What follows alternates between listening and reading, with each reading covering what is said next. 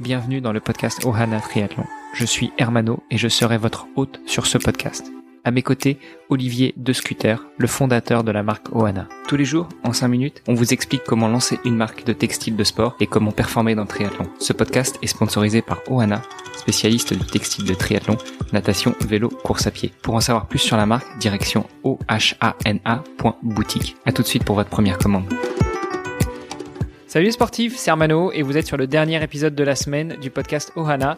Euh, à mes côtés, j'ai toujours Olivier de Scooter, le fondateur de la marque. Salut Olivier. Salut Armano, comment ça va? Eh bien, c'est le dernier jour de la semaine, donc euh, bientôt des gros entraînements ce week-end, ça va être sympa. Et puis, euh, bah, de ton côté, comment ça se passe? Écoute, euh, ça va très bien. Euh, effectivement, moi, je, je vais pouvoir reprendre les sorties un petit peu plus longues parce que on commence à rentrer dans une phase un petit peu plus spécifique puisque j'ai des objectifs là qui se rapprochent quand même. Le, le, mois de mai arrive à grands pas. Il va falloir être un petit peu plus concentré sur bah, sur mes objectifs. Et finalement, je pense que c'est une, une bonne transition aussi pour le sujet d'aujourd'hui. C'est une transition parfaite. Alors juste avant justement de transitionner vers le sujet, eh ben on va quand même présenter notre invité du jour qui est le même depuis le début de la semaine, à savoir Jean Collinet. Salut Jean. Salut les gars.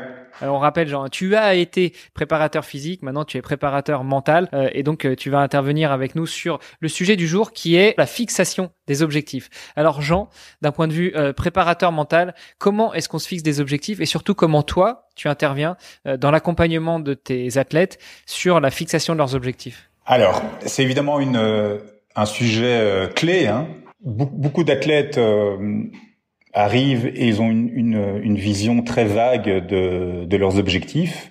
Dans le développement de l'athlète, c'est peut-être une des choses qui vont faire de, de mieux en mieux. Euh, certainement avec les, les, jeunes athlètes, pouvoir définir un objectif et surtout un, un objectif qui soit intégré, comme on, on, en parlait quand on parlait du flow. Le, le, le fait que l'objectif soit le mien va être fondamental. Pour ça, il y a toute une série de, de méthodologie qu'on peut mettre en place pour que un objectif qui paraît lointain eh bien, euh, soit vécu dans l'instant. Vivre un objectif lointain dans l'instant. Ah, tu m'as perdu là. tu, tu, peux me faire un peu d'explication de texte. Et donc, donc c'est vraiment ça l'idée en fait. Hein. Alors pourquoi est-ce qu'on se fixe des objectifs? Par exemple, toi, Hermano, parlons parlons d'autre chose que le sport pour un moment. Euh, quel type d'objectif au niveau privé tu peux te, te, fixer par exemple? On a décidé de vendre la maison avec mon épouse, donc euh, réussir à vendre la maison, c'est un objectif plus ou moins à court terme. Quel est le but? Pourquoi tu vendrais ta maison? Euh, bah, Pour pouvoir euh, acheter une autre maison et euh, éventuellement enclencher un changement de vie. Ah, ok, donc le but c'est de vendre ta maison ou le but c'est de changer de vie? Ouais, le but c'est plutôt de changer de vie. Ah d'accord. En passant par l'étape vente de la maison. D'accord, d'accord.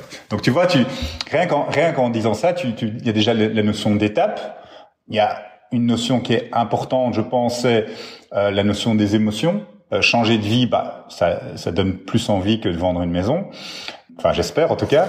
Ouais, ouais. En tout cas, je suis pas agent immobilier, donc euh, ouais, changer de vie, ça donne plus envie que de vendre la maison. Et donc, c'est euh, le, le, but fondamental d'un objectif, c'est de faire le, le lien entre euh, aujourd'hui et le futur. En quoi est-ce que c'est intéressant? C'est que parce que je suis motivé par changer de vie, eh bien, je vais mettre en place des choses aujourd'hui pour bien vendre ma maison. Et donc, euh, c'est en ça que euh, ce qui va être intéressant, c'est pas tellement d'avoir des objectifs.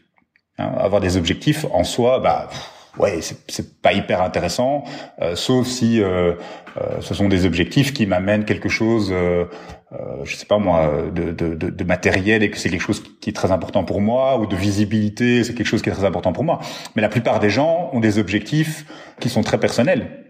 Hein, par exemple, pour Olivier qui veut faire une course de, de 1000 km, bah, la majeure partie des gens n'ont jamais mis comme objectif de courir une course de 1000 km. Ah, 1050, hein, parce que si on lui dit 1000, à 1000, il va arrêter, il va poser le vélo et puis euh, il, va, il, va, se retrouver coincé.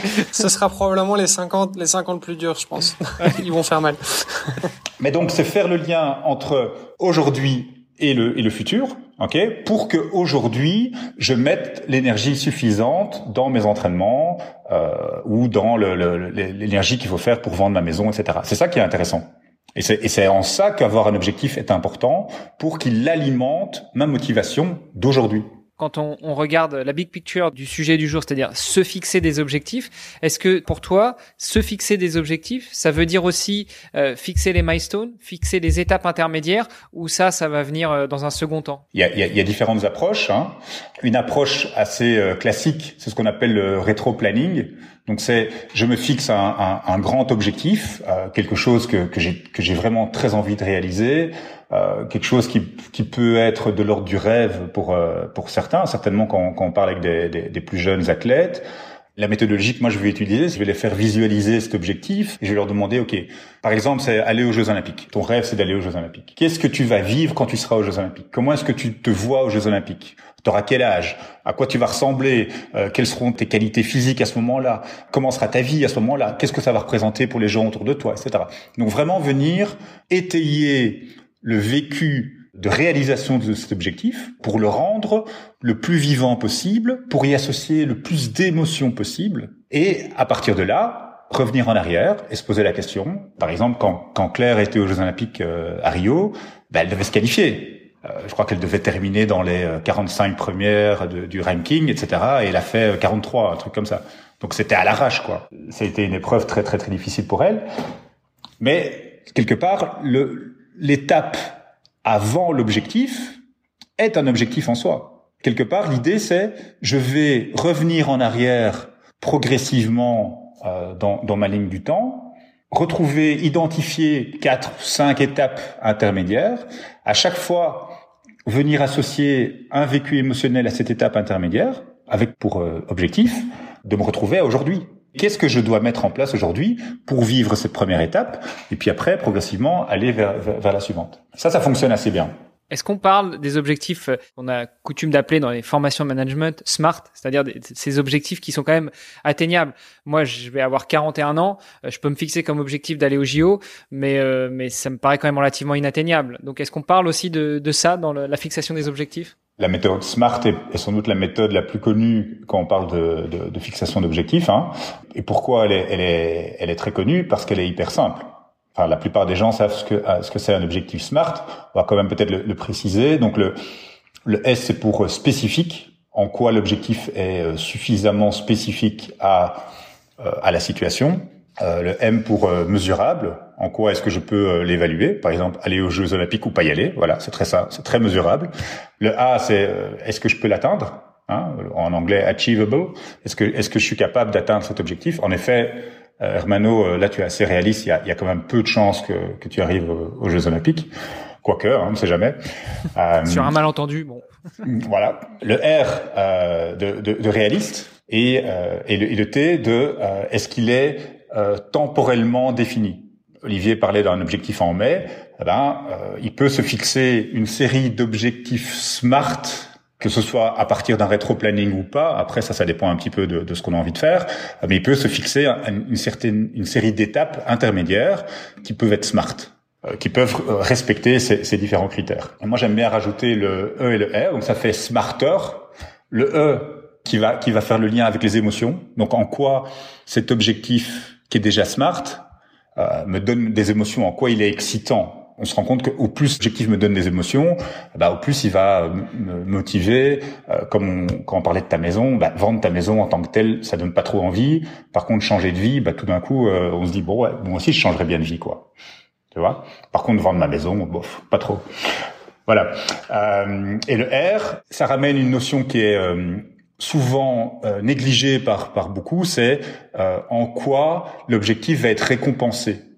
Donc en quoi je vais me récompenser de mes efforts euh, si j'atteins cette, euh, cette étape intermédiaire que je me suis fixée, en quoi je vais me récompenser d'avoir atteint cette étape intermédiaire euh, et en quoi je vais pas directement être dans l'étape suivante. Ce qu'on retrouve souvent malheureusement euh, chez les sportifs où on est beaucoup dans un, état d'esprit de manque comme ça. Hein, c'est je finis ça, mais il y a ça qui est derrière, donc je dois vraiment pas, pas lâcher quoi. C'est pas le moment, c'est pas le moment d'être content quoi. On sera content plus tard.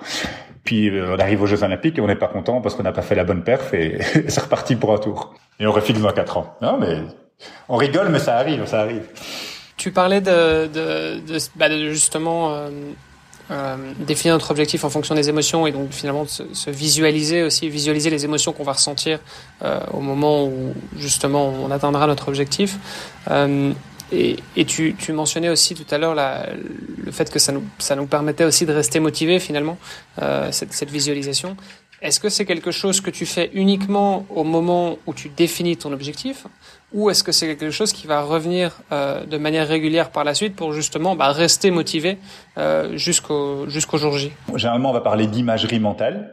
Hein, qui, qui, qui, ramène une, une composante plus euh, multisensorielle que la visualisation euh, simple. On va utiliser la technique d'imagerie mentale dans, dans, dans toute une série de situations différentes. Donc on peut l'utiliser, par exemple, quand on a des trucs très précis à travailler. Imaginons dans un sprint, tu veux travailler ta transition entre la natation et le, et le vélo. Bah, tu peux visualiser uniquement cette partie-là de ta course. Et donc on est dans une utilisation très précise de l'outil imagerie mentale. Tu pourrais avoir des difficultés, euh, par exemple, tu as des craintes sur euh, être découragé euh, dans un effort très très long, bah, tu pourrais faire des exercices d'imagerie mentale où tu vas, entre guillemets, vivre le découragement, mais tu vas aussi vivre la solution au découragement. Donc quelle stratégie tu vas mettre en place, etc.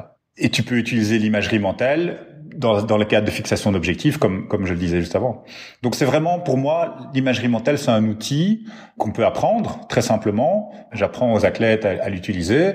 Et après, c'est un petit peu à eux de de voir dans quel contexte bah, ça leur sert ou pas, euh, est-ce qu'ils veulent aller plus loin? Enfin, c'est très personnel dans l'utilisation, mais elle peut être, euh, elle peut être, elle peut être très variée.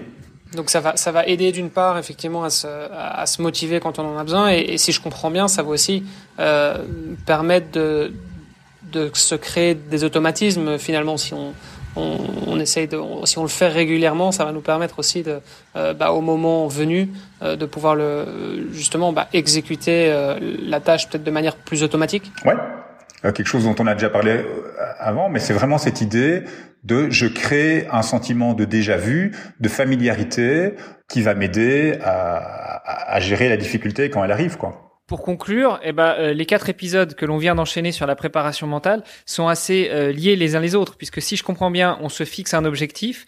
Euh, dès lors que l'on s'est fixé un ou des objectifs intermédiaires, eh bien, on a du stress qui rentre en jeu et qui nous permet de nous mettre à l'action. De manière à gérer ce, ce, stress et cette mise à l'action, eh bien, on met en place des, des, routines, voire même des, des rituels qui nous permettent de passer dans un état second ou plutôt dans l'état de préparation justement à se mettre à l'action. Et puis enfin euh, si on a mis tout ça en place et qu'on a un petit peu de chance avec un métronome ou, euh, ou autre, euh, on peut rentrer dans un état de flow qui va là nous permettre effectivement de nous sentir dans le meilleur des états, de nous sentir, de prendre le maximum de plaisir, voire même de performer. Est-ce que ça te va comme conclusion, Jean? Oui, et, j'ai envie de dire, rendez-vous dans, dans l'ouvrage qui va sortir bientôt pour retrouver cet enchaînement.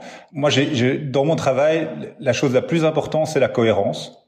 Hein, et j'essaye d'aider les euh, les athlètes ou même les, même les non-athlètes euh, avec qui avec qui je, je, collabore, se raconter une histoire qui fonctionne. Et après, on peut utiliser tel tel outil, on peut, enfin, on a on a une boîte à outils qui est énorme, mais c'est être cohérent, euh, cohérent dans ses objectifs, cohérent dans ses actions, euh, anticiper et puis euh, et puis voilà tout, tout, tout fonctionne bien quoi. Je trouve que c'est une très bonne conclusion. Euh, un grand merci en tout cas euh, Jean pour avoir accepté notre invitation dans le podcast et puis bah, comme tu le disais effectivement on, on, développe encore davantage ces tous ces tous ces concepts là dans le dans le e-book qui qui paraîtra bientôt. Je pense qu'on pourra on en a on en a parlé un petit peu déjà lundi rapidement et on vous donnera aussi bah, des nouvelles évidemment assez bientôt par rapport à ça. Ben, messieurs, merci encore d'avoir participé à cet épisode. Euh, je vous souhaite une bonne fin de journée. Jean, je te dis à très bientôt pour la finalisation de la rédaction du e-book. Et puis euh, Olivier, eh bien, je te souhaite un bon week-end et je te dis à lundi pour un nouvel épisode. Ça va. Bon week-end à tout le monde. On se retrouve lundi. Ciao, ciao. Salut. Ce podcast est sponsorisé par Oana. Pour en savoir plus sur les textiles et les valeurs de la marque, rendez-vous sur oana.boutique. O-H-A-N-A. boutique. À tout de suite pour votre première commande.